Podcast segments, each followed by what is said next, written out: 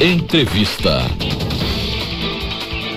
O professor Wagner Nóbrega, do Grupo de Pesquisa em Análise de Dados Econômicos do Departamento de Economia aqui da Universidade Federal de Sergipe e coordenador da edição 2019 do Anuário Socioeconômico de Sergipe, conversa com a gente ao vivo a partir de agora aqui na Rádio UFES FM. Satisfação em recebê-lo em nosso estúdio ao vivo, professor. Eu gostaria de saber inicialmente o que é o Anuário Socioeconômico do Estado. Boa tarde. Boa tarde, Josafá. Boa tarde a todos da Rádio UFES e a todos os ouvintes. O anuário ele não é apenas um retrato da situação presente, como geralmente se pensa quando se fala de anuário. Ele é um fruto de pesquisa e inclui, além desses dados da situação presente, um resultado comparativo desses dados com a situação do próprio estado e com outros estados, a região Nordeste, o Brasil, e por fim, a análise ou interpretação que nós temos no grupo sobre esses dados. Porque os indicadores, professor, apontam justamente para uma estagnação e retrocesso desse cenário em Sergipe? Esse é o quadro presente, é o quadro que nós classificamos ou entendemos como preocupante. Há três anos seguidos nós, tem, nós temos desde 2015 e aí deixamos claro que os dados do PIB, que, sobre os quais eu vou falar, é, o último foi referente a 2017 e para você ter uma ideia, Josfá, ele foi lançado, divulgado agora dia 14 de novembro desse ano, então é um dado que é bastante atrasado, né? Mas o último que nós temos oficial sobre o PIB, por conta da complexidade dele, é realmente de 2017. 2015, 2016 e 2017, nós tivemos sucessivas quedas do PIB. E na 2017, por exemplo, ficamos entre os três únicos estados que também o PIB caíram. Né? O Rio de Janeiro foi a pior queda, seguido depois de Sergipe com 1,1%, que é uma queda bem menor do que aquela apresentada nos anos 2015 e 2016, né? 2015 foi 5,6, a queda foi a maior, mas é um quadro que acumula, enfim, um desaquecimento da economia. É isso que representa a diminuição do PIB, né? Da atividade econômica produtiva e da demanda em geral. Então, esse quadro que nós caracterizamos como uma, um, uma ponta de iceberg. E aí que nós, como analistas da situação de Sergipe, que explica ou tenta explicar né, o funcionamento da economia, é que nos debruçamos sobre uma situação preocupante. É um diagnóstico, no caso do PIB sergipano, que não segue a tendência nacional, apesar do leve crescimento do PIB brasileiro. Quais são os fatores, professor, que estão por trás dessa queda do PIB sergipano? É, no entendimento, primeiro, do comparativo entre Sergipe e Nordeste, é, num conjunto mais agregado dos estados, né? E Brasil, de fato, Sergipe ele vem com um desempenho pior do que Bra Brasil e, e, Nordeste, pelo menos aí em torno de 2013, a partir de 2013. E a situação de Nordeste e também Brasil é um pouco diferente porque uh, no caso brasileiro nós temos um investimento baixo mas ainda crescente, né? E é, acontece que estamos tendo investimento na economia. Esse investimento, para você ter ideia, ele tá, é, ele representa ali é, de 15 a 20%, 25%, depende do ano, do PIB, né? e ele é capaz de garantir um certo crescimento, porque na economia, que é algo que a gente não precisa detalhar em termos técnicos, o investimento, apesar de ser a menor parte da economia, é o motor da economia. Então temos alguma perspectiva para Brasil e para Nordeste, que também tem investimento né? Então há esperança de no médio prazo o Brasil recuperar, como já está recuperando o seu crescimento, apesar de com taxas ba baixas, como é bem divulgado, né? Mas Sergipe, esses investimentos, além de serem muito baixos e talvez por ser muito baixo, não garantem esse crescimento. Então isso é mais um motivo da preocupação de que essa situação agora não tem uma saída assim em breve, né? Muito rápida, a depender do próprio da força motora aqui interna a Sergipe. E qual pode ser o impacto, professor, da abertura do mercado de gás natural aqui no estado? Expecta, expect, há uma expectativa em relação a isso para o crescimento do PIB sergipano? Tem dois lados. Primeiro, é, de fato deve ter um impacto para a economia, vai aquecer a economia, se de fato for levada adiante toda a produção que é esperada, já tem no planejamento da, da Petrobras, né, uma perspectiva de crescimento, de investimento a partir de 2023 e até 2030, e isso é uma escala crescente, não vai ser exatamente a, todo em 2023, mas a gente tem um crescimento da produção de gás significativo. É, começa, hoje a gente está na casa de 600 mil metros cúbicos dia de gás, né? Isso gera ali um é, um royalty, uma receita para o governo de estado na faixa de 80 milhões. Se a gente é, fizer um, um, cálculo básico, né, proporcional ao que está previsto no plano da Petrobras, né, é, embora em escala crescente, a gente chega lá em 2030 com o equivalente hoje a um 34 milhões de metro cúbico dia que é muito mais do que os 600 mil hoje produzidos, e isso, fazendo uma regra de três básica, é, é, daria em torno de 55 a mais, 55% da receita corrente líquida do governo. Para você ter uma ideia do tamanho disso, hoje em royalties a gente arrecada menos de 1%. Em 2030, só com gás ah, o, e royalties de gás, a receita do governo líquida, a, corrente, perdão, ela vai aumentar 55%, mais da metade da receita, e hoje é apenas 1%. Então isso nos dá uma dimensão do impacto que pode ter a exploração de gás no estado de Sergipe.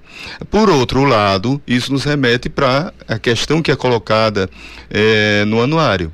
O que vamos fazer né? É, vamos entrar no novo surto de crescimento que é o que nós entendemos dos movimentos que aconteceram na virada da década de 60 para 70, com os investimentos da Petrobras, da década de 70 para 80, com os investimentos na indústria tradicional, diga-se vestuário, alimentação e bebida aqui em Sergipe, por conta dos financiamentos eh, via Sudene, né?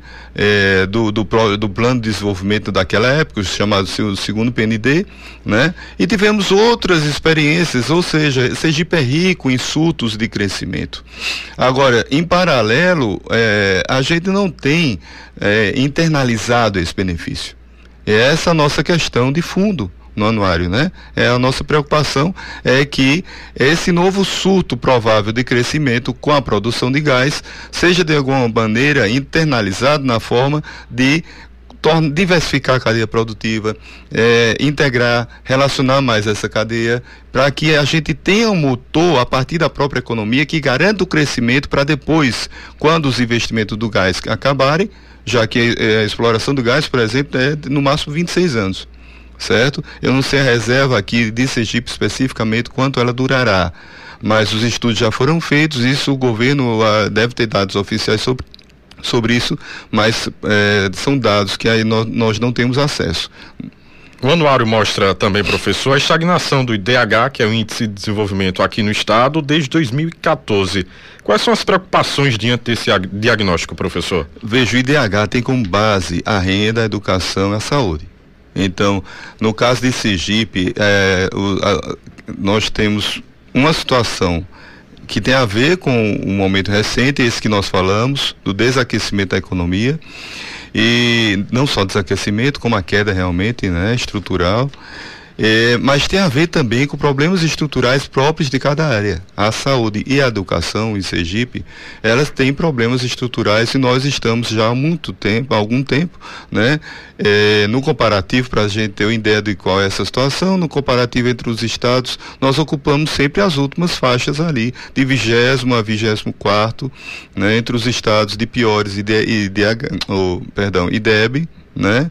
E eh, os dados da saúde também são, são, são desalentadores. Por exemplo, a gente tem mortes evitáveis, né? Nós tem, conseguimos recentemente eh, estagnar, controlar o número de mortes evitáveis, que é um índice é, dado para cada 100 mil habitantes, mas aí numa faixa muito baixa, que também, como exemplo da, da educação, estamos entre os piores dos estados do Brasil. Então, essa situação é estrutural e anterior à crise que já se instalou na economia. Agora, a crise da economia alimenta essa situação. Então, é uma coisa que nós não temos, assim, comprovação empírica, mas temos evidências teóricas e de dados que nos levam a acreditar que há, uma, sim, uma relação né, é, entre educação, saúde e é, desempenho da economia. Aí, nesse caso, o IDH reflete, sim, uma situação estrutural e, ao mesmo tempo, uma piora que talvez esteja mais relacionada ao, ao, à situação recente. Por exemplo, o índice de vulnerabilidade social, porque o IDH ele reflete mais, grosseiramente, isso eu posso dizer, porque eu trabalhei na minha tese com esses índices, já que eu trabalho na relação entre a economia e a, é, indicadores sociais. O índice IDH, ele reflete mais o lado bom, que é o lado mais da, é, da, riqueza, da saúde, da educação de melhor qualidade. O, o IVS é o indicador de vulnerabilidade social mais ligado à pobreza. E no IVS também a gente caiu. Então é essa, é, os dois lados, né? Tanto no sentido de uma qualidade é, piorada, no sentido da leitura do IDH, quanto uma situação de pobreza maior. Né? Então, os próprios dados de pobreza e desigualdade, me permita, né? eles foram divulgados recentemente também, agora no final de novembro. Uma parte dessas informações também saiu na imprensa, né? outra parte não saiu, mas nós estamos com problemas aí. Então, de fato, é pensar a relação entre a economia e essas áreas sociais e, ao mesmo tempo, pensar os problemas estruturais, sim, de cada área. O Anuário Socioeconômico de Sergipe é um documento analítico a partir de uma base de dados, professor. Como acessá-lo? Onde está disponível? Certo. O anuário, é, no começo da minha fala, é, a ideia é passar que ele resulta né, de uma preocupação em explicar o estado de Sergipe. E aqui eu falo mais explicitamente. Né?